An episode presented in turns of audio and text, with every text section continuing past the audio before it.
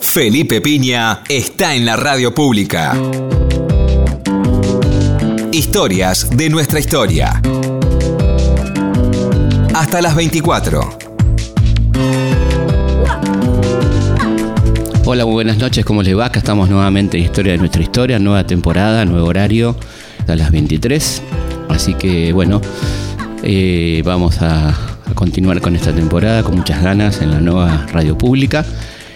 Hoy tenemos como invitado a Federico Cuxo, ¿cómo estás? Hola, gracias por la invitación. Con un libro realmente muy original que causó mucho ruido, estuve leyendo notas en el país de Madrid y muchos lados, este, una historia que uno siempre pensó y seguramente cuando la escuchen les va a interesar muchísimo, cómo ha sido la historia del olor y los olores a lo largo del también de los perfumes, porque no? A lo largo de la historia, Odorama, un gran libro. Este, primera pregunta obvia pero necesaria es cómo se te ocurrió, ¿no? Meterte con este tema. Hay varias, hay varias respuestas, o sea, tam- también tratando de pensar eh, ret- retrospectivamente tengo varias respuestas posibles. Quizá lo oficial es que en el año, en el año 2015 yo gané una beca para ir a la Universidad de Harvard y el MIT, ahí me especialicé en Historia de la Ciencia, soy periodista científico, trabajo en esto hace 20 años. Y ahí tenía que tener un proyecto de investigación y buscando, no sé, pensando en un proyecto, caminando por el campus de Harvard, empecé a oler en todas partes el olor de la canela. Ajá. Un olor muy norteamericano. Ya, claro. Entonces me empecé a hacer preguntas. Empecé a preguntar a la gente que vivía ahí si sentía algo raro y no, lo, lo veía como lo más natural del mundo. Y al hacerme la pregunta por olor, que es lo que eh, es la gran operación de este libro, empecé, a encont- empecé a abrir una puerta y esa puerta se abrieron más puertas y, y como que empecé a descubrir un universo de historias, que es lo que hace un periodista en mi caso, Claro. eh, que, que no habían sido contadas o no habían sido exploradas de una manera eh, como lo hago en, el mu- en este libro, que sí hay muchos historiadores que lo han tratado, pero nunca ha sido el protagonista central de la historia, ¿no? Es como siempre es muy marginal el olor, y casi Sí. siempre cuando uno habla del olor, quizá por una sociedad occidental, hablamos del mal olor. Del mal olor. Sí, Entonces- olor, olor es mal olor y perfume es algo agradable, ¿no? Sí, aromas, Aroma. emanaciones, vaos, es como, en verdad es lo mismo que son conjuntos de moléculas, ¿no? Entonces sí ha habido libros de la historia del perfume, hay muchos Sí, libros claro. de eso, pero me puse a pensar eh, cómo olían los grandes protagonistas de, de la historia, ¿no? O sea, cómo olía San Martín, o sea, uno, Claro. eh, cómo olía cruzando los Andes, y cuando me digo olía, no solamente olía la transpiración o el sí. pelo, sino par- el cuerpo, ¿no? Porque Claro. el cuerpo en Occidente ha sido, el olor del cuerpo es un gran tabú En, en sociedades, eh, antes de salir de nuestras casas, nos ponemos antitranspirante como Claro. para tapar los olores. Sí, sí. Pero vayamos a, a la antigüedad, ¿no? Cómo olían, por ejemplo, Sócrates, los filósofos, cómo olían.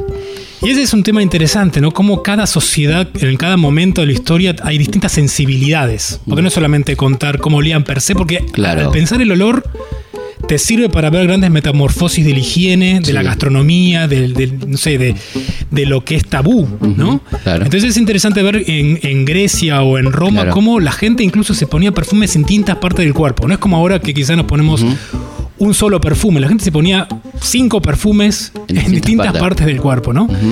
Y es interesante ver los, los vaivenes de la historia. Tú también Eso es, perdón, eso es una costumbre más oriental, ¿no? Inicialmente. Sí, fíjate que en la época, no sé, en el siglo V antes de Cristo, el epicentro olfativo del mundo era Persia. Claro. Entonces hubo un momento en donde muchas personas ut- ut- utilizaban los perfumes, no perfumes líquidos como los actuales, sino perf- perfumes mucho más densos. Y después hay un momento, quizá por los conflictos políticos, oler como un, un persa es, es totalmente horrible. O sea, estás oliendo el olor del enemigo. Claro. Eso también Claro. pasa en la Revolución Francesa. La ¿no? Navidad griega, ¿no? Claro. Estamos hablando, claro. En la Revolución Francesa también pasa eso. Cuando, bueno, cuando viene el terror, eh, los olores los, eh, fuertes, los perfumes fuertes asociados a la nobleza, se dejan de lado y empieza a hablar, se empieza a hablar de una sensibilidad burguesa. Claro.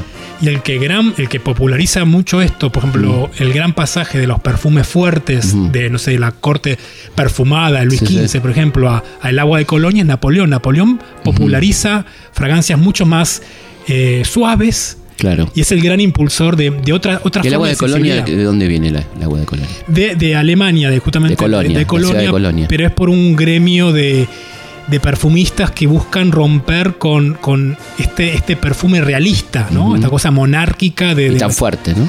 Muy denso, ¿no? Claro. Pensemos que no, es- no son los perfumes actuales, o sea, eran perfumes que tenían ingredientes como el almizcle que se sacaba de una glándula anal de un ciervo que casi lo, se lo llevó a la extinción. Esa es una gran paradoja, ¿no? Un producto suntuoso Que sale que de. salga del ano de, un, ano de un- un ciervo, ¿no? Claro. Entonces, eso es muy interesante las, las contradicciones de la Pero historia. para, del para ir cronológicamente, Sí. perdón por una obsesión No, de profesión, volvamos a, a la, a Grecia y Roma, ¿no? Porque tenemos mucho para hablar de Francia, por supuesto. Sí, ya- ya quizá podemos ir un poquito más atrás, podemos ir Sí. con los egipcios, ¿no? Lo interesante al ver la historia del perfume es cómo el perfume antes de ser este objeto que uno se lo encuentra en un free shop, Sí. que no baja de los 100 dólares, que es un objeto suntuoso, siempre estuvo, el primer encuentro fue un encuentro religioso. Vos lo ves en, en- en Egipto, en Grecia, en Roma, en la historia del cristianismo, en la historia ju- judía. Eh, fue un medio de comunicación con lo sagrado, porque se pensaba que los dioses, en todas estas religiones, el- los dioses eran seres fragantes. Claro. Y esto pasa, por ejemplo, se ve mucho en, en los textos eh, en Egipto, se ve mucho en las paredes de las tumbas. Se ve cómo para pasar al más allá en los procesos de embalsamamiento, los faraones debían ser bañados en ungüentos. ¿no? Ungüento, exactamente. Y esto, por ejemplo, esto es la historia de Howard Carter, que Ujú. a mí me fascina, no por, por Tutankamón per se, Ni que por no- la maldición. además por la maldición, sino porque en 1922, cuando, cuando este inglés eh, encuentra la tumba de Ujú. Tutankamón en el Valle de los, de los Reyes, eh, se produce un puente olfativo entre la civ- civilización occidental actual, por así decirlo, del siglo XX, con una civilización de hace 3.000 años. Claro, O sea, olores de 3.000 años. exacto, o sea, Howard Carter al romper, al irrumpir en, la, en la- la tumba de Tutankamón, que Sí. no había sido tan saqueada como otras, huele a los egipcios, o sea, huele Claro. 3.000 años de Total. antigüedad. Y él, vos conocés la historia, la historia es que él rompe, rompe el sarcófago de. Tutankamón y él encuentra una sustancia negra y la, la quema. Y empieza a oler olores a flores, porque esa sustancia negra eran flores que se habían macerado. Ah. Y él en ese acto huele a cómo olía los egipcios, ¿no? Y esto, esto se puede reconstruir, siempre es una reconstrucción muy imperfecta. ¿no? Aproximada, como la- como la historia. Exacto, pero esto también es como Sí. juntar pedacitos de rompecabezas. Cuando uno ve, por ejemplo, las, las tumbas, ve grandes, eh, grandes fiestas, ¿no? Y ve muchas mujeres con sus pelucas y arriba de las pelucas ve unos conos eh, perfumados. La costumbre Sí. era que las mujeres al llegar a una fiesta, a una cena, se ponían estos perfumes y ese perfume iba derritiéndose en la noche, perfumando el ambiente, ¿no? O sea, imagínate ahora ir a un cumpleaños o a una fiesta y ponerte un cono, ¿no? En vez de Claro. perfumarte. Entonces también habla la historia del perfume, de, de- de los olores, habla también de cambios de, costumbres que quizás a veces eh, no quedan registradas, o esas costumbres, viste, que no, Sí, sí. La cantidad de costumbres que quizás no conocemos, ¿no? De, cómo, cuándo habrá su- surgido el primer aplauso. No sé, uno. Claro, o- ¿no? claro. La primera risa. la primera risa. que, ¿cómo, que lo, que lo refleja también en, este, la guerra del fuego, ¿no? La Claro, o cada cultura Sí. tiene risas distintas. ¿no? Sí, O- sí. Y esto también, eh, al explorar este, este libro, encontré que hay distintas, hay una gran diversidad olfativa. Como un olor para, no sé, la cultura incaica fue es distinto para la cultura china. ujú. Entonces es interesante hablar de diversidad olfativa, ¿no? No es la manera que olelo- olemos ahora y, e interpretamos ciertos olores, no es la misma que se olía en Buenos Aires hasta hace 120 años, hasta, hasta acá nomás, ¿no? Sí, sí, por supuesto. ¿Por qué? Porque Buenos Aires era una ciudad pestilente. Totalmente pestilente, claro. Y Insalubre, completamente. Insalubre, sin cloacas. Entonces ahora Mm. a mí me fascina cuando uno está en una reunión y dice hay olor, ya está diciendo hay mal olor. Hay mal ¿no? olor. Hay- ya tiene una carga negativa. Hay mal olor. Y hay muchos registros, por ejemplo, a comienzos del siglo XX, de cómo olía Buenos Aires con el olor de los excrementos de los caballos. Hay periodistas, que esto está registrado en caras y caretas, ahí yo fui muchos a, a la bibliografía de revistas, que le aconseja a los, a los, a los que conducían los, ar- los- esos carros que le cambien la dieta de los caballos para que huela diferente, ¿no? Claro. O sea, ahora estamos acostumbrados al olor de caño de escape, como un olor que es casi universal en todas las ciudades. Sí, ese- que ya no lo lees. Claro, ya te acostumbraste tanto. Sí, claro.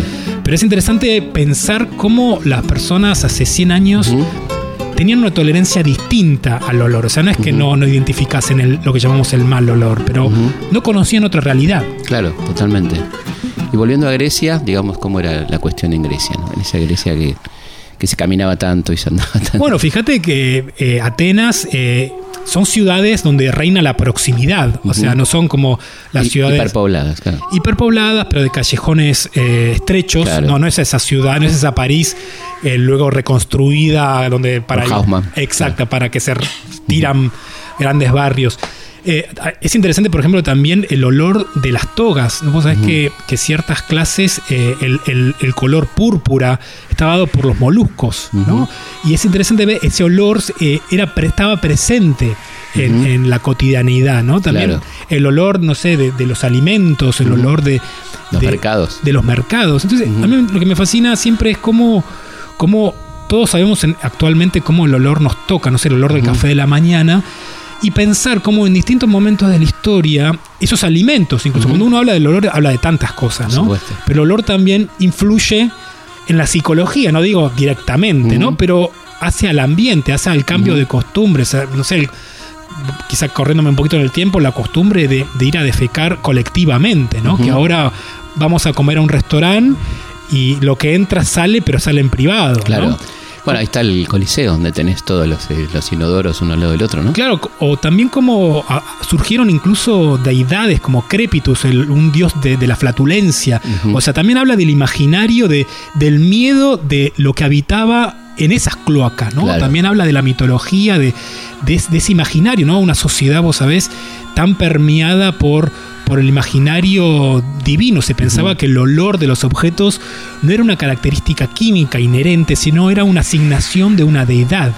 Entonces, por ejemplo, la historia de la menta es fascinante porque habla mucho, porque vos sabés que Menta era una, una ninfa.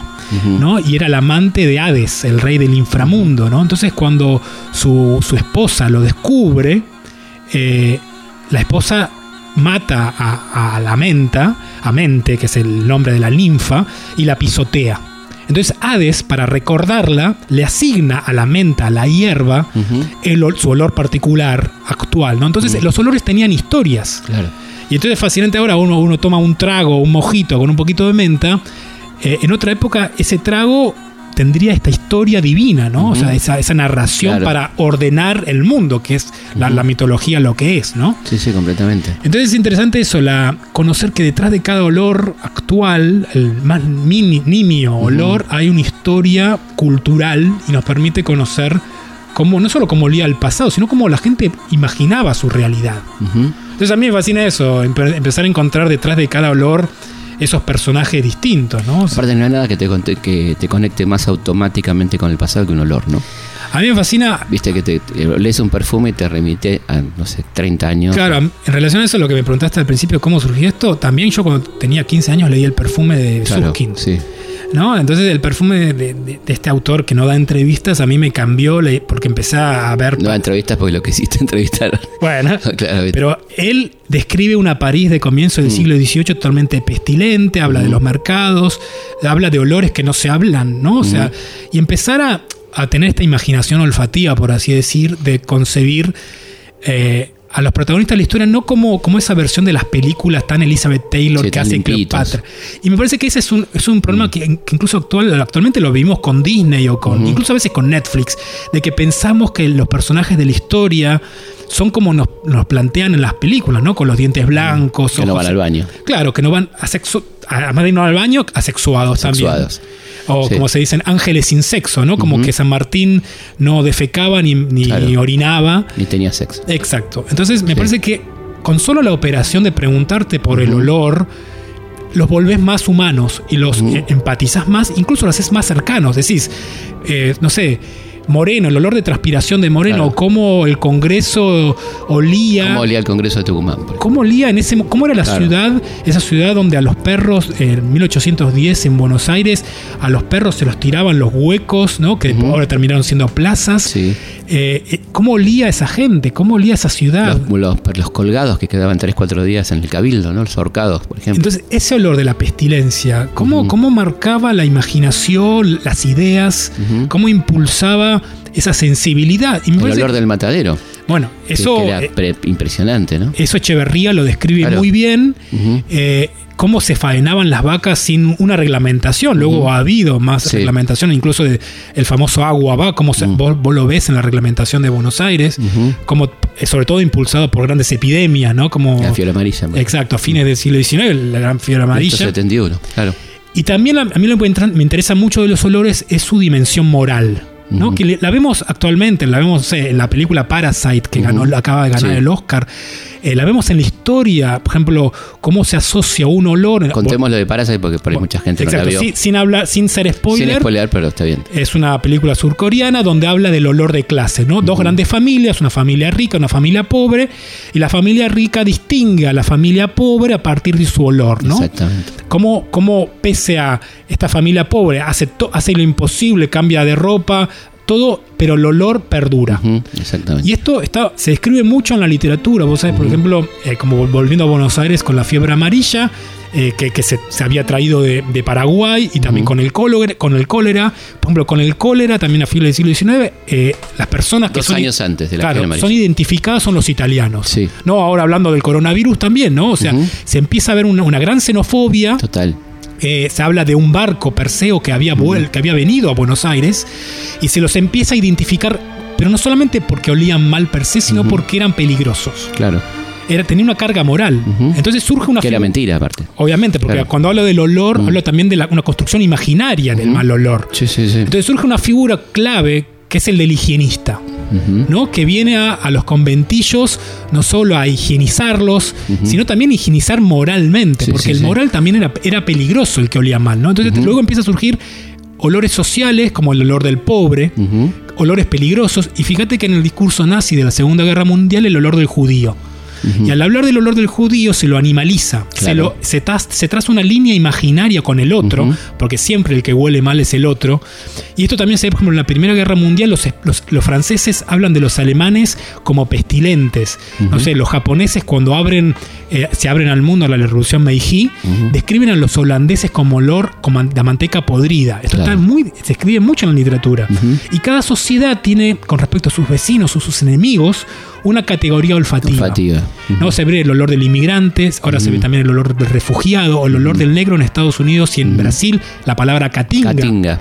¿no? Catinga que era el olor, ¿no? Claro, y ese olor, pero como te digo, siempre está eh, mediado O los por perfumes de pobres. perfume de pobres. Acá vino famoso Flor de Saibo. Entonces se decía Flor de Saibo como que una persona que se olía así era pobre, ¿no? Y a mí me Claro. fascina, por ejemplo, como figuras como Jefferson, que fueron autores de, de- de la Declaración de Independencia de Padre Estados Unidos. fundador. Exacto, con- tuvo hijos con, con sus, con, su- con sus esclavos. Que estas personas que eran pestilentes, según Jefferson, entraban en su, en su intimidad, ¿no? Entonces, como estaba ese, do- ese doble La discurso. doble moral, total. Entonces es interesante también ver, hay, muchos, hay muchos análisis del, del olor como la, la dimensión política del olor. Y es algo que nos permea, incluso ahora, cuando uno va a un subte, a un colectivo, uno huele el olor del, del pueblo, el olor de la masividad, que es el olor del cuerpo, que ha sido demonizado históricamente. Totalmente. Entonces, recordaba hace poco la asunción de, de Alberto Fernández, lo que se describió mucho en los medios fue el olor de choripán. Claro. Y fíjate que el choripán es un, es un alimento transcul- tran- que, transclase, o sea que lo ves en los restaurantes más caros, está presente. Y muy caro. Exacto, entonces, pero curiosamente se habla del olor del choripán denostando a cierta población. Choriplanero. Exacto. Entonces es interesante na- de- desnaturalizar los olores, porque te permite ingresar en este imaginario. Entonces, Yendo a lo, a lo que decías antes, ¿por qué no olemos nuestros olores? ¿Por qué no nos.? ¿Cómo es eso? Es una cuestión. Hay una cu- cuestión de adaptación, hay una cuestión de adaptación olfativa. Esto se ve mucho cuando, uno no sabe cómo huele tu, ca- tu casa hasta que te vas de vacaciones y volvés y ahí percibís ese olor. ¿no? Vos Sí. cuando ingreses, ingresás en la casa de, de otra persona, Sí, el olor de esa casa. pero esa casa es un, es un mix, es como una gran sinfonía que tiene que ver con el olor de la, de la comida. Por ejemplo, yo, yo crecí en Boedo en un tercer piso y cada piso tenía un olor distinto. El olor Claro. del bife, milanesa. Sí, sí, sí. Eh, también es el olor de los objetos, es el olor del, del- del habitar, el olor Claro, de las los personas. muebles, ¿no? Sí, de Las los maderas, los libros. Mm. De los libros, el olor del libro. Fíjate que el olor de los libros de Argentina son distintos del olor del libro de Estados Unidos porque tienen químicamente otros elementos, Mm. Ajá, ¿no? mirá. Entonces, eh, hay una adaptación de la nariz, por una cuestión también de supervivencia, a, a cierta tolerancia a cierto olor de nuestra casa. Pero fíjate que tenemos una relación con los demás a partir del olor. Olemos, quizá no lo advertimos, pero tenemos una relación mediada con nuestros hijos, con nuestros hermanos, con nuestros amantes. Es decir, las parejas muchas veces se, se- se establecen por el olor. Eh, Entonces, la, primera relación de la madre con el hijo es una relación totalmente olfativa. Los seres humanos nacemos casi ciegos y, el, y el bebé, para encontrar el pezón, hace un, olfatea. Eh, por ejemplo, también se le dice a las mujeres que no vayan a, a- a partos a parir con un perfume, ¿no? Porque eso también rompe Claro, ese vínculo. Y se aconseja a muchos a las mujeres para tranquilizar a un bebé en un ambiente dejar una prenda con su olor corporal. Entonces, el olor que, como te decía, se ha criminalizado históricamente, se lo ha silenciado, se lo ha perseguido, forma parte de nuestra realidad y de nuestro vínculo social. Entonces, es interesante también la relación con la memoria del olor, ¿no? Quizá también eso es una de las cosas que más, que más se advierte, ¿no? Esta cosa tan prustiana, el efecto Proust de la Madeleine. Borges decía que no importaba dónde él estaba en el mundo, si él olía el eucalipto, eso lo llegaba a lo drogué. Claro. Entonces, bueno, para él el, olfato era muy importante, ¿no? habiendo perdido la vista, ¿no? Exactamente, esto también. Eh, entonces es interesante volver a, restituir el olor eh, como una, una forma de explorar no solo la historia, sino también en el mundo. Uno viaja con el olor. Sí. ¿no? Entonces uno, uno explora el mundo con, no solo con el ojo, que fíjate que la revolución científica, esto está muy. lo describe mucho Kant en el siglo XVI, XVII, XVIII el ojo fue, fue puesto en el centro de, los sentidos, el sentido rey. Más importante. Para conocer el mundo, ¿no? Para leer, para mirar, para apreciar. Pero para el conocimiento, o sea, fíjate el, el desarrollo del telescopio, ¿no? Galileo. Los lentes. Los lentes, pero también las metáforas, ¿no? la, ilustración, la iluminación, la ciencia como la luz en la oscuridad, ¿no?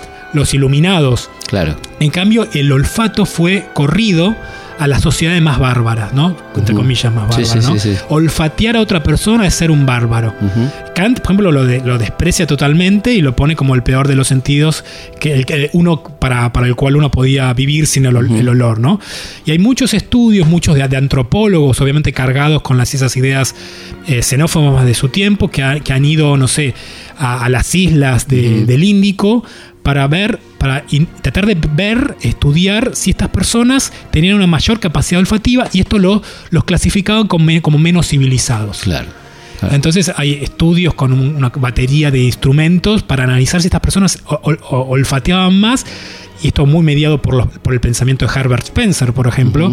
En esa época, ¿no? Eh, estas personas eran más, eran inferiores. Claro, directamente. ¿Por qué? Porque utilizaban un sentido animal, ¿no? Porque siempre se asoció con justa razón a los animales con una mayor capacidad olfativa. Entonces eso los acercaba más a, la animalidad, ¿no? Claro. Entonces es interesante ver cómo esta carga política que quizá no la pensamos cuando uno huele un olor y se eh, me alejo, ¿no? Se hace distancia, claro. Estaba pensando en un lugar muy importante, Versalles, ¿no? Como olía Versalles, que debería ser tremendo. ¿no? Hace un par de años estuve en Versalles, eh, si bien conocía la historia y cómo está escrito, ¿no? Y a mí me interesa mucho el revisionismo de los, los, que hacen los tours, ¿no? Cómo te cuentan cierta historia y otra la evitan. Total. Pero sabes que Versalles se construyó en un pantano. y, y lo describen que había uno o dos inodoros, nada más. Todo ese gigante. En todo ese gigante lugar, ¿no? Entonces. Parque temático. Y una cosa interesante que quizá la gente, esto quizá por no conocer la historia de la ciencia o la historia de las ideas, no lo piensa. Vos sabés que hasta el siglo XIX, con los desarrollos de Pasteur, las enfermedades se pensaban que eran transmitidas por miasmas, que eran malos olores. esta, esta, cosa de esta fantasmas, esta invisibilidad. Entonces, la gente muchas veces no se bañaba no por una cuestión de, que no eran, porque eran sucios, como se piensa, sino porque se pensaba que el agua abría los poros y al abrir los poros hacía ingresar estos, estos estos vapores miasmáticos que se decía que venían, no sé, de los campos de batalla, de las cloacas, de los cementerios. Entonces es interesante Versalles ver, no, las ventanas de Versalles no se abrían. Porque se pensaba que, era una amenaza invisible. Imagínate la gente con esos perfumes que, que, se utilizaban para enmascarar los olores corporales, esos perfumes fuertes, en un ambiente donde no se, no se ventilaba, ¿no? Tremendo. E incluso hay, hay relatos de, de Lewis XV, hay un momento que le, diagnostican fuertes dolores de, dolores de cabeza. Y hay un cambio también ahí de los perfumes en Versalles, porque se asociaba esos perfumes, ese dolor de mm. cabeza a estos perfumes que tumbaban a la gente, ¿no? Entonces es interesante ver eh, cómo la sensibilidad de distintas épocas va cambiando y cómo, cómo, cómo quizás a veces se, se, puede hasta retrotraer la realidad. Está, por ejemplo, malaria. Malaria viene de un italiano medieval que quiere decir mal aire porque se pensaba que la malaria era transmitida por el aire, ¿no? Como estas amenazas invisibles. Los miasmas, como decías. De los miasmas. Eh, por ejemplo, el miasma no solamente eh, eran malos olores, sino era una mancha moral. Esto se escribe mucho en Grecia, ¿no? El miasma como que hablaba de un crimen. El crimen dejaba una, una marca en la sociedad. Eh, entonces es interesante ver también el imaginario de cada época está marcada por por estos olores. Por ejemplo, las, las pestes. Sí. Eh, Esto lo describe mucho Hipócrates o, o con lo que se piensa en los, los seguidores de Hipócrates, que todavía no, fíjate que no se, no se sabe que Hipócrates fue, existió como persona per se, es como una gran hipótesis. Hipócrates siempre describe en las pestes que había que poner fogatas y en, las- en las fogatas había que poner, quemar fragancias aromáticas, porque eso se pensaba que alejaba a estos a los miasmas. Claro. Y entonces donde se ve, por ejemplo, en el siglo XVI, se ve mucho en la historia del arte.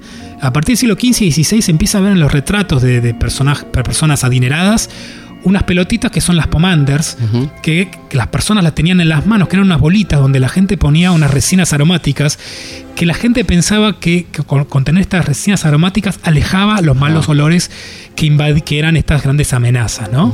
Entonces, esto lo ves en la historia del arte. A partir del siglo XV, los retratistas lo empiezan a, a figurar y, y la- la- estos, hasta el siglo XX, muchas abuelas llevaban abajo de sus Claro. ropas El alcanfor, El alcanfor. Claro. Pero no era, una, no era una cuestión hedonista, no era una cuestión para oler bien, sino era como una casi una profilaxis. Entonces es interesante ver cómo los perfumes a lo largo del tiempo han tenido distintas. Bueno, en el siglo XX todavía, acá se le ponía a los chicos de la polio, se le ponía el alcanfor. La bolsita con alcanfor. Estamos hablando de la década del 50 al siglo XX, ¿no? Bueno, y fíjate que cuando yo describo mucho los olores de Buenos Aires del siglo, del siglo XIX en especial, hago una operación parecida a esto que te decía de, de que un extraño entre a tu casa y distinga los olores, ¿no? Me util- utilizo mucho la literatura de cronistas extranjeros, Claro. como los cronistas, como Darwin. Darwin descri- describe, Sí, muy sí. bien cuando llega a Buenos Aires y lo reciben cañonazos, porque Buenos Aires había una gran cuarentena, como por ejemplo a, a Darwin le intentaron vender huesos de gigantes, ¿no? Eran fósiles Claro. que luego se lo- que eran fósiles en verdad de gliptodontes. Pero cómo describe el olor del asado, ¿no? Un asado totalmente distinto al que comemos ahora porque la carne era mucho más dura. Como, eh, entonces es interesante, por ejemplo, ahí se habla de que Buenos Aires, eh, hasta los chicos fumaban. O sea, ahora si vos vas caminando por Buenos Aires y encontrás un chico, te horrorizás, Claro, ¿no? por supuesto. eh, pero pero la- toda la gente fumaba porque era, te protegía frente al olor de la ciudad. Claro. Y cómo, entonces es interesante ver cómo las costumbres cambiaban, cómo en las casas se plantaban limoneros porque eh, eran donde... El azar. Ex- claro. Exacto, ¿no? Claro. Entonces, eh, la relación también con, con- con el olor de las cloacas o el, Claro. olor, o el olor del chocolate, ¿no? A mí me fascina, por ejemplo, el olor del chocolate. ¿Por qué? Porque personajes como Julio César nunca lo olieron. Claro. Acá puede ser un producto americano. Eh, Cleopatra, ¿no? O sea, ahora uno puede comer cada día por el delivery un, olo- un, un producto con olor de distintas partes del mundo que grandes personajes de la historia no lo conocieron. Muy ¿no? poderosos, no, lo conocían. Entonces, eh, eh, pensar también eso ¿no? Ah, nos sirve para ver nuestra realidad, nuestro presente, de, de comparar cómo Buenos Aires olía en el pasado y, y- y cómo Buenos Aires huele ahora. Eh, una Buenos Aires ahora con cloacas y con sistema de agua potable. Pero en términos históricos, vos sabés, hasta hace 120 años Sí, sí, esto claro. no era. Entonces, Vamos a ir a una pausa. Bueno, seguimos conversando enseguida con Federico Kuczok sobre su libro Odorama. Historias de nuestra historia. Por Nacional. Seguimos en Historias de nuestra historia. Seguimos en Historia de nuestra historia, queremos pasarle nuestras vías de comunicación, se pueden comunicar con nosotros a través de nuestra página web www.historiador.com.ar, a través del Twitter, arroba Felipe Pigna, también el Facebook Felipe Pigna, página oficial, y bueno, ya con todo esto si no se comunican es porque no quieren, así que mucha, pero bueno, muchas gracias por los mensajes, este, los augurios por nuestra nueva temporada, estamos muy contentos de estar acá y en este horario donde nos permite hablar sin apuros, sin ninguna urgencia, ya estamos en la noche a las 11, imagínate que ya lo que no hiciste, solo queda disfrutar. Así que estamos hablando de esta fascinante historia del olor con Federico y, y bueno, la verdad que es, que es muy lindo porque vamos y venimos, a los dos nos gusta el desorden este conceptual y, y está buenísimo engancharnos con lo que viene. Estábamos hablando de, de nuestra querida Buenos Aires, Sí. que no tenía tan Buenos Aires. No, Este- a mí, a mí me fa- me fascina el nombre de Buenos Aires. Claro. Vos sabés muy bien que hay una gran confusión. Mucha gente, quizás sin conocimiento de la historia, piensa que es por el aire y no es Sí. así, ¿no? Es, era la, prote- bo- bo- la, la Virgen de Bonaire, era, la- Bonaire, es la protectora de los navegantes. Santa ¿no? María de los Buenos Aires. Exacto, entonces Sí. es interesante también eso, ¿no? Uno siempre habla sin saber y piensa que es eso. Y fíjate que los primeros registros de, de los olores de Buenos Aires, que esto está mucho de. Está registrado en la crónica de un alemán, Ulrico Ulrico- Schmid, sí, exacto. claro. Describe cómo era el olor de, de esa Buenos Aires donde la gente se moría de hambre con, y, y- e incluso incurrió en el canibalismo, ¿no? Eh, también hay una anécdota muy interesante, curiosa, ¿no? De Solís, cuando Solís llega, ¿no? Y, y se llega a la isla Martín García, cómo termina siendo comido por los guaraníes. Y el- o sea, el, uno de los primeros olores de Buenos Aires que se describen es el olor de, de la, del olor de la La carne. carne quemada. pero no el olor de la carne de vaca, el olor del asado, el olor de la carne humana. Totalmente, por los charrúas. Exacto, entonces es interesante también, ahora me fascina, no sé, antes era el olor de los domingos, el olor del asado, es casi, ahora es casi Sí. el olor de lo- todos los días, Claro. Pero ese olor tan típico de Buenos Aires, el olor del asado, en otra época había otros olores, ¿no? Como una ciudad, yo, hablo, yo describo la ciudad de Buenos Aires como una gran orquesta invisible, como los olores de las ciudades van, van mutando. Esto te lo describen, por ejemplo, mucho la gente que vive en el mal llamado interior, que viene a Buenos Aires, y te describía que hace 20 años en cada esquina había un puesto de flores Claro. cómo olía para esas personas Buenos Aires y cómo va a oler para Buenos Aires dentro de 20 años, ¿no? Cómo cada época está marcada por quizá en su momento, como en toda ciudad, como, como cierto gremio fue, se asentaba en cada barrio. Ahora es mucho más dinámico, Más ¿no? claro. Eh, y cómo, cómo a mí siempre- o sea, la pregunta por el pasado también me lleva mucho a, a pensar el futuro, ¿no? Porque a veces uno no, no lo imagina. Entonces, en Buenos Aires, como te decía, el olor de, de- de los excrementos de los caballos, pensar, porque uno a veces eh, glamuriza mucho el pasado, ¿no? La memoria, vos a veces. Todo el tiempo pasado fue mejor. Exacto, es una, eh, los neurocientíficos hablan que la memoria es, un, es una gran ficcionalizadora, ¿no? O sea, a- adecuamos nuestro... Sí.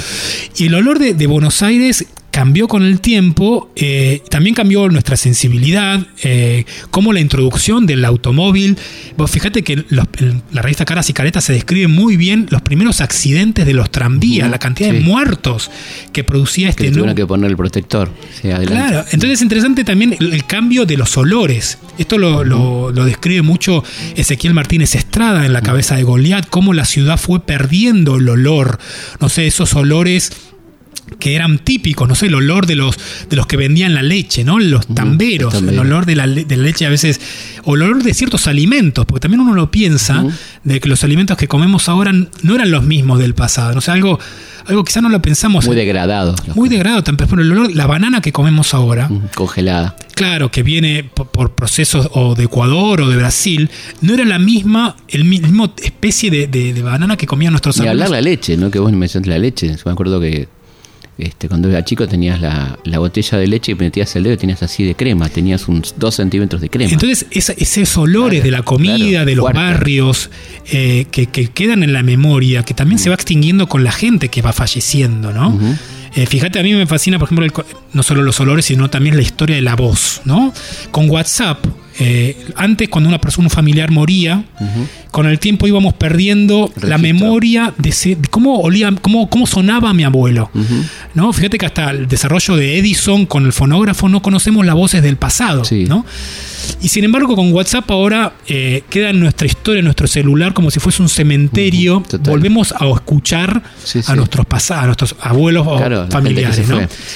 El tema con los olores, ¿cómo olían nuestros, nuestros... Eso también es algo que se extingue, pero fíjate que el, el olor tiene una capacidad muy interesante que trasciende la muerte de una persona.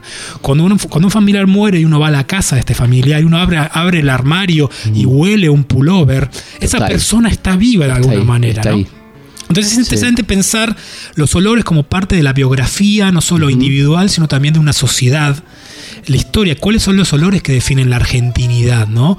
O sea, cuando uno va a Rusia quizás no huele el olor a yerba mate. Y o asado. Exacto, ¿no? Entonces, eh, es interesante que un par de antropólogos eh, que, que empiezan a concebir el olor como parte de un patrimonio intangible de la humanidad, ¿no? Cuando uno habla de un patrimonio, casi siempre se refiere a, este, a, a la arquitectura, Sí. al arte, la música a veces también, Sí. las partituras, pero no lo, no lo pensamos mucho en términos de los olores.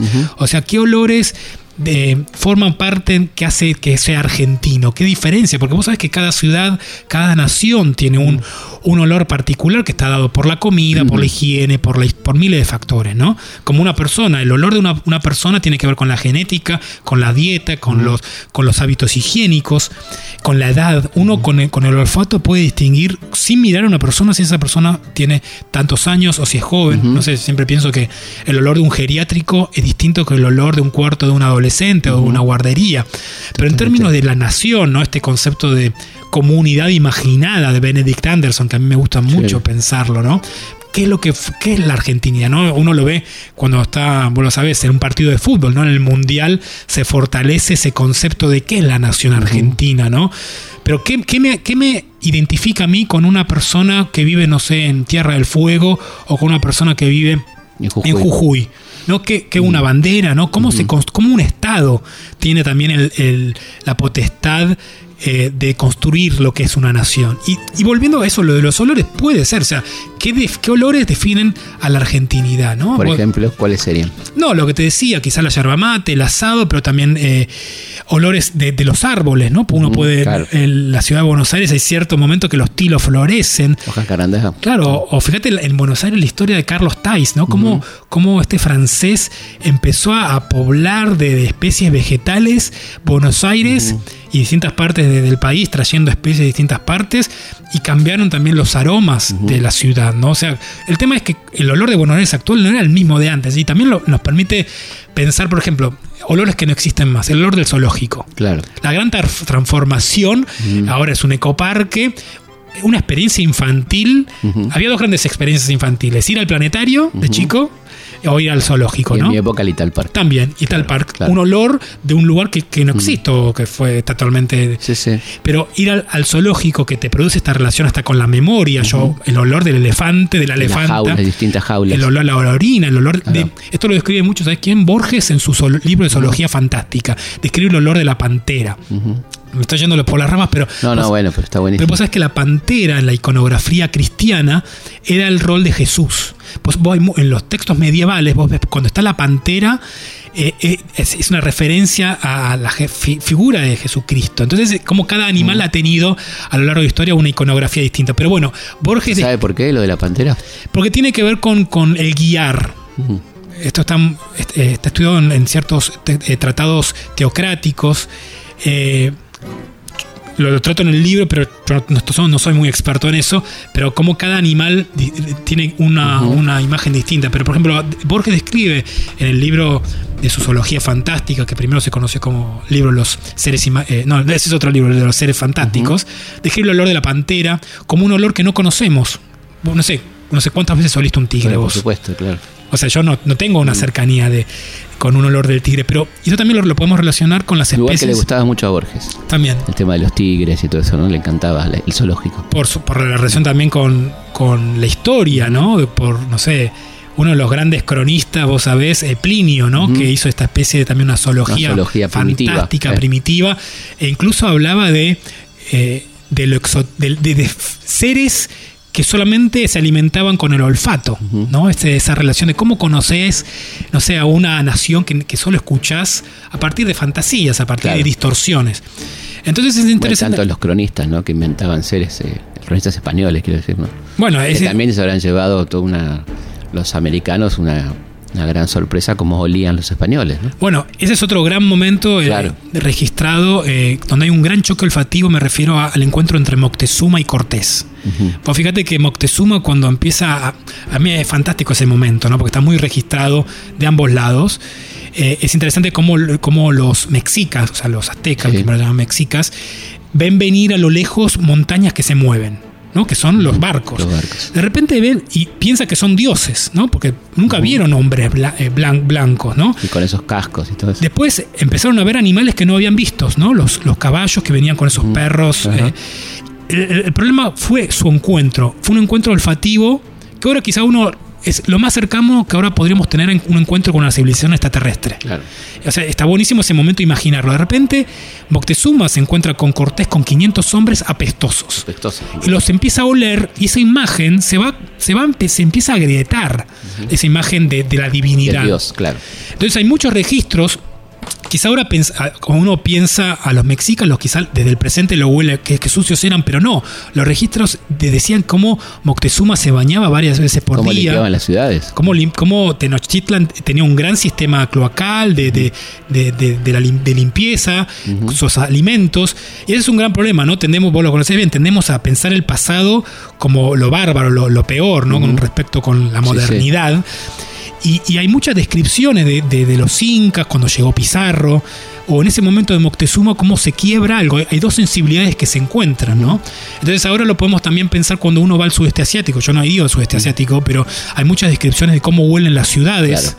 Cómo huele, o la dieta también. La dieta. Cómo transpira la gente. Claro, a mí me pasó que, que yo vivía, como te decía, en Estados Unidos, vivía en Cambridge y ahí en los, en los, los lugares como CBS, que son tiendas de como si fuese acá una farmacia, había un gran choque de culturas donde la gente, los cajeros provenían del sudeste asiático y la gente que vivía ahí, gente con gran poder adquisitivo, y sin mediar palabra, había yo veía la cara de la gente, porque muchas personas del sudeste asiático no usan antitranspirante. Y se veía un, no un conflicto, pero una diversidad. Las personas del sudeste asiático no, no, sé, no usan antitranspirante porque está totalmente aceptado el olor del cuerpo. Entonces es interesante ver cómo distintos países, distintas culturas tienen nociones del cuerpo distintas. Claro. ¿no? Entonces, como un olor. Eh, leí hace poco un paper que para los chinos el olor del auto nuevo es totalmente despreciado mientras para las sociedades occidentales el olor del auto nuevo es un elemento central en la más compra. hay un perfume auto nuevo. Exacto, sí. Para un gran truco, si vos tenés un auto usado, querés venderlo, comprate este perfume y rocialo, ¿no? Cómo, los, los olores inciden en nuestra psicología. Esto está muy estudiado actualmente en la rama del marketing llamada marketing olfativo. Cómo vos vas a un shopping y cada local tiene un olor particular. Eh, o sea, una, una marca, además de un logo, un logotipo, tiene un odotipo. Entonces, esto también hay, muchos estudios de la psicología. Porque, porque yo en el libro no solamente me, focalizo en el pasado, sino también algo del presente y también del futuro, ¿no? Cómo cada cultura tiene una relación con olor distinto. Y vos sabés que hay experimentos, por ejemplo, en Japón, de empresas donde vos llegás a trabajar a la mañana y te tiran un olor, ¿no? O sea, olor a, a limón, que te mantiene atento. Eh, antes de comer otro olor y cuando volvés de comer te tiran otro olor para estar despierto. Para despertarte. Entonces, ¿cómo los olores están estudiados? Por ejemplo, eh, el olor de, la de, las lilas te calma, psicológicamente te calman, a, diferencia de la menta, que quizá también está asociado también a, la higiene, ¿no? Cómo ciertos olores fueron asociados. El olor del chicle a menta, La lavanda, ¿no? por ejemplo. La lavanda también, últimamente. Eh, ¿Por qué la menta se asocia al chicle, a la salud eh, bucal, ¿no? y eso es muy interesante la historia, esto lo ves mucho, ¿sabes dónde? La publicidad. O sea que la publicidad de alguna manera eh, conserva eh, los sueños y el imaginario de una época, los deseos. Eh, a, comienzos del siglo XX se introduce un nuevo producto que es el antitranspirante o el desodorante. Imagínate ser un publicitario que tiene que vender un producto para el cual la gente no, se, no, tenía necesidad. Claro. Es interesante ver las publicidades como hasta, hasta 1930 apuntan a las mujeres. O sea, le decían, si vos no te no compras este desodorante, que siempre uno de los primeros desodorantes se llamaba Odorono, que hay muchas publicidades en, en, de barra, exacto, de caras y caretas, o, otro que por ejemplo se llama Moom. Eh, te decía, si vos, no te, si vos no usas este perfume, este desodorante, no vas a conseguir marido o vas a estar siempre sola, ¿no? O sea, se buscaba ir contra la inseguridad que supuestamente, entre comillas, iba que era, caracterizaba a la mujer, ¿no? El concepto de cómo se fue fortaleciendo el concepto de la mujer como género débil, ¿no? Que es una construcción totalmente histórica eh, y que la publicidad tuvo un rol muy importante en esto, la, la visión romántica. Exacto. Y fíjate que recién en 1930, con la gran crisis bursátil, empiezan a haber discursos que dicen que vos no vas, si vos no usas este, si vos solés mal, no vas a conseguir trabajo, ¿no? Entonces es interesante ver también con, la litosis. Vos sabés que la litosis, el, mal aliento, también fue una invención del marketing. Entonces hay muchos anuncios de, productos para el mal aliento que, que apuntaban a vos a, evitar el ostracismo. Claro, que te quedes solo. Exacto. Entonces es interesante también cómo los discursos van cambiando. Por ejemplo, hay otro olor muy que es que últimamente no se ve en la publicidad, pero esto se ve en la publicidad de revistas como Gente hasta la década del 60, el olor vaginal, el olor de desodorantes vaginales. ¿no? Entonces, ¿cómo, cómo se, buscó demonizar el olor de la mujer? Eh, el olor de la corporeidad, ¿no? El ser humano es un, ser oliente. Claro. Pero se lo demonizaba con imágenes de de, de no solamente de, de persona que, que iba, que había que despreciar, que había que, que correr, o una persona que era sospechosa. Vos sabés que incluso ahora, cuando vos estás en una reunión y olés a otra persona con un olor que la cultura dice que, que- que es una construcción social, el mal olor, vos esa persona, si vos olés que tiene olor a transpiración, esa persona para vos inmediatamente es una- un sospechoso. Es una persona que puede estar diciendo lo más interesante, Pero no va. Pero no va, porque no, porque el centro olfativo en el cerebro no está mediado por la razón, está, está en el centro de las emociones y de la memoria. Por eso, por eso lo que, lo que decíamos al principio, que un olor te transporta automáticamente, ¿no? Por eso. Porque, Porque es como, no hay- como no hay si fuese mediación, no hay ninguna Una mediación. gran máquina del tiempo. Es como. Eh, quizá ni siquiera eh, el olor te secuestra, no te pide permiso. Vos vas caminando por la calle y olés algo, un perfume que quizá lo asociabas a una persona querida tuya, y te das vuelta y pensás por un segundo que esa persona está ahí. Y ves a esa persona y, decís- y tenés un microsegundo de decís, ¿por qué estás usando el olor que es de, esa- Claro. de este familiar? ¿no? Hay olores que quizás marcaron una época, hay olores que marcan una persona, hay un olor que, aso- que está asociado a un individuo, ¿no? O sea, los, hay descripciones de los perfumes que usaba Eva Perón o, los, o Perón, ¿qué perfumes? También es una pregunta también para los historiadores, para describir a, los- a ciertas figuras de la historia. Eh, por cierto, lo no sé, yo le pregunto a los eh, periodistas deportivos, ¿a qué huele Messi? Claro. ¿No? O sea, imagínate eh, vos estar en tu casa y, tener un aparato que, que- que se huele la transpiración de los jugadores de fútbol, ¿no? Vos sabés que los olores en la historia de la tecnología es la gran frontera que... que Todavía no se pudo. no se pudo, hubo muchos experimentos en el cine. Eh, en la década de los 50, cuando surge el 3D, empieza a surgir todo tipo de experimentos de también de sistemas que un sistema que se llama aromorama también, odorama es otro. Experimentos que, que te tiraban olores, pero el gran problema es que no tenía, tenía un gran problema de ventilación y te terminaban sofocando. Claro. Entonces, no sé, había una ¿Cómo peli- reemplaza uno al otro también? Claro, claro. o sea, había una película que, que, que había un olor de naranja, ¿no? Eh, pasaba otro y venía otro olor. Claro. Terminabas con un dolor de Claro. cabeza. Claro. Eh, entonces, y después, ahora, ahora hay, estudios ahora que buscan eh, desarrollar realidad virtual con olores, ¿no? O sea, cómo, cómo tener una tecnología que olvida una, una dimensión de la realidad tan importante, ¿no? Entonces es interesante ver esto, ¿no? Cómo quizá hay registros de olores que, que han existido en el pasado que no tenemos idea Claro, que ya no están. que no existen, o a mí me gusta asociar los olores como especies en extinción, pensar que mientras en Australia se quemaba, hace poco se sí. quemaba el continente o, o en el Amazonas, se quemaba también un animal o una fruta con un olor particular, ¿viste? Cuando uno va a, a países del Caribe y descubre la, la gran cantidad de frutas que tiene, ¿no? Y uno va a una verdulería de Buenos Aires y describe qué pocos Qué alimentos poco tenemos, ¿no? claro. Pero cada, cada alimento tiene un olor. ¿Y qué olores no, no tenemos acceso, no? ¿Cómo, cómo, ¿Cómo huele en otras ciudades? No sé, el, el- yo siempre pienso el café, ¿no? A mí me gusta mucho el café. Bogotá, los olores, como también lo describe García Márquez en, en Cien Años de Soledad. Eh, De hecho, para Qatar te hacen oler café. café, porque el- el- el- Claro. los perfumes, la nariz en un momento se satura, entonces vos para satur- para romper con eso tenés color café. Es como es un gran. Claro. O tu propio olor también se describe mucho, ¿no? Entonces, a mí me gusta pensar también la historia de los alimentos, ¿no? Los, esos, esas comidas, la comida de tu abuela, ¿no? Que no te olvidas más. Claro, pero. Y es un olor que ya no está. Muere, muere esa persona. Claro, claro. Y no solamente muere la- las historias de esas personas. A mí me gusta ver muchas fa- fotos familiares. Mi, mi familia es de Ucrania. Y ver esas fotos y veo de personas que atrás no le pusieron el nombre de esas personas. ¿Cuáles histo- ¿Qué historias tendría Claro. esta persona? ¿Con qué soñaba? No solo qué hicieron, qué, qué lo perturbaba, cómo olía, qué comida comía, ¿no? O también eh, es muy, muy interesante eh, el, el olor del holocausto. Mm. Vos sabés que los, los soldados rusos que, que produjeron la liberación de Auschwitz lo describen muy bien. Son olores que nunca se olvidaron. Cuando abrieron las puertas del horror, eh, olieron ese olor de olor de cuerpos, olor de Claro. cuerpo de la muerte. Esto lo describe mucho Salinger. Salinger peleó en la Segunda Guerra Mundial y Salinger lo describe mucho, que es un olor que nunca lo va, lo va a olvidar. Y decía que era, era los autores actu- actuales incluso dicen, es como el olor de, de la cocina de un McDonald's o de un... Pero en vez de ser olor a, a vaca, era olor a cuerpo, no olor a Claro. personas. Y esto trata mucho... Por lo los crematorios. Exacto, esto lo describen muchos aquí, en los, incluso los, los propios soldados nazis, que cuando venía un gran bien, que vivían cerca de los, de los, de los campos de concentración, cuando venía un olor, eh, era el olor eh, de, la muerte, ¿no? Y, hay muchos relatos de supervivientes del, holocausto que describen cómo ciertas mujeres carceleras, mira, en, el medio del olor se ponían perfume a rosas. Y había, un, había una doble cara. Estas mujeres le, le, busca, le encantaba a las, presas, a las esclavas, olían este olor a rosas, les fascinaba, pero al mismo tiempo era el olor de la muerte que se acercaba, ¿no? Claro. Entonces muchas veces no, no concebimos estos grandes momentos de la historia, grandes genocidios, grandes guerras, eh, en términos olfativos. Y eso también hable mucho como, vos sabés que esto está estudiado, cuando los soldados morían o incluso cuando el cuerpo muere, las personas se defecan, o sea, el olor de, la muerte en, los, en las batallas también era un olor excrementicio, ¿no?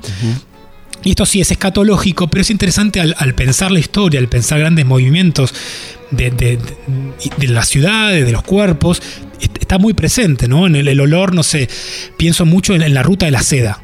Fíjate que estas grandes rutas que conectaban China con el Imperio Romano en el siglo I, donde estos grandes, estas grandes potencias no se conocían, se comunicaban a partir de los olores, a parir de las especies que, circulaban. Que también eran para tapar esos olores. Entonces era como un, gran sistema de internet. Vos podías conocer, un ciudadano romano en el siglo I, y esto está, hay muchas crónicas de esto, podía conocer cómo era un ciudadano de China que se pensaba que era el centro del universo a partir de esos olores. Y fíjate que en el siglo XVII los olores impulsaron esos viajes homéricos de descubrimiento de, de, de, Cristóforo de Colón, de Vasco da Gama, que iban a buscar las especies que hay en la India, ¿no? Sí, sí, claro. Entonces es interesante ver cómo, cómo el olor que a lo largo de nuestra, nuestra vida los marginamos, ¿no? No hablamos, no hablamos, no, no te sentás a, a, una, a, una, charla a hablar de los olores, forman parte de, los grandes movimientos en la bueno, estaba pensando en, el pesebre, ¿no? De está la mirra, por ejemplo. Bueno, la mirra como un, olor. Una ofrenda Una ofrenda y el olor del incienso. El incienso tiene, en, la, en la historia de la iglesia es, central. el mm. quemar incienso en todas las religiones era comunicarte con lo sagrado, eso que las oraciones subían. ¿No? Entonces, no solamente los egipcios tenían dioses del perfume, en, eh, hay muchas descripciones de cómo el perfume de María Magdalena, cuando, cuando también cuando Jesús le lavan los pies, eh, hay muy, en, la religión misma está, está plagada, plagada, incluso usa, uno usa la palabra plaga, ¿no? Está en nuestro lenguaje apestoso. La gran peste bubónica desapareció, pero queda en nuestro lenguaje, ¿no? O sea, 48, fíjate, ¿no? Fíjate cómo la gran, la muerte negra, ¿no? Eh, que asoló a la humanidad queda en nuestro léxico. Sí. Entonces es interesante pensar también cómo utilizamos palabras sin saber sin, eh, el origen de las palabras y cómo van se va sedimentando en la historia. Maloliente. Maloliente, ¿no? Entonces eh, es interesante ver, ver cada momento histórico que hay un elemento odorífero eh, para destacar Bueno, Federico, muchísimas gracias. Se nos pasó volando el tiempo. Así que, bueno, recomendamos muchísimo Odorama y muchísimas gracias por venir. No, gracias a usted por la invitación. Nosotros nos vamos a volver a encontrar, como siempre, aquí en Historias de nuestra historia. Hasta la próxima. Historias de nuestra historia. Conducción. Felipe Piña. Producción. Cecilia Musioli. Edición. Martín Mesuti. Suéltate la trenza cuando quieras. Venme a ver con la cara lavada. No pierdas el tiempo en las maneras. Que el rímel no hace a la mirada. Te prefiero así, sin maquillaje despojada de bisutería, sin trampas, sin trucos y sin traje. No me interesa el mostrado del que la gente presume. Estoy contigo por tu olor, no por tu perfume. No me interesa el mostrado del que la gente presume Estoy contigo por tu olor, no por tu perfume.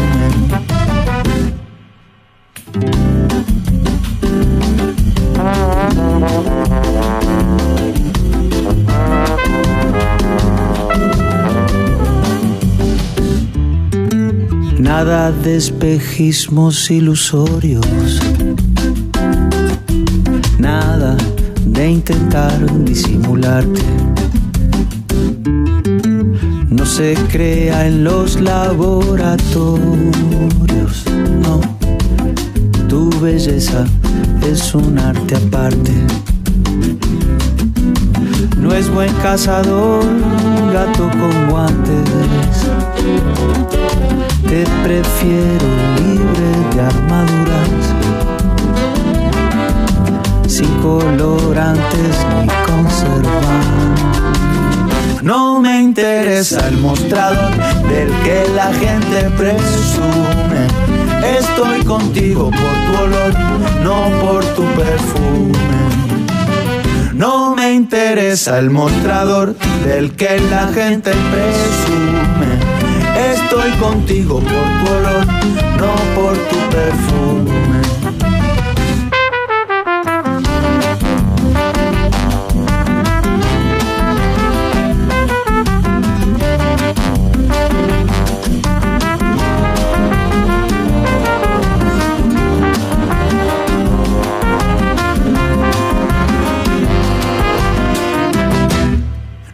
Me interesa el mostrador del que la gente presume.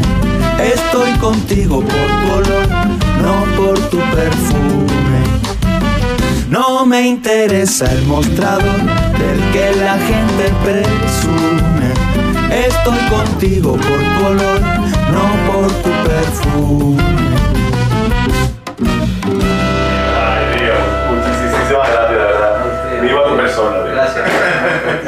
de la canción de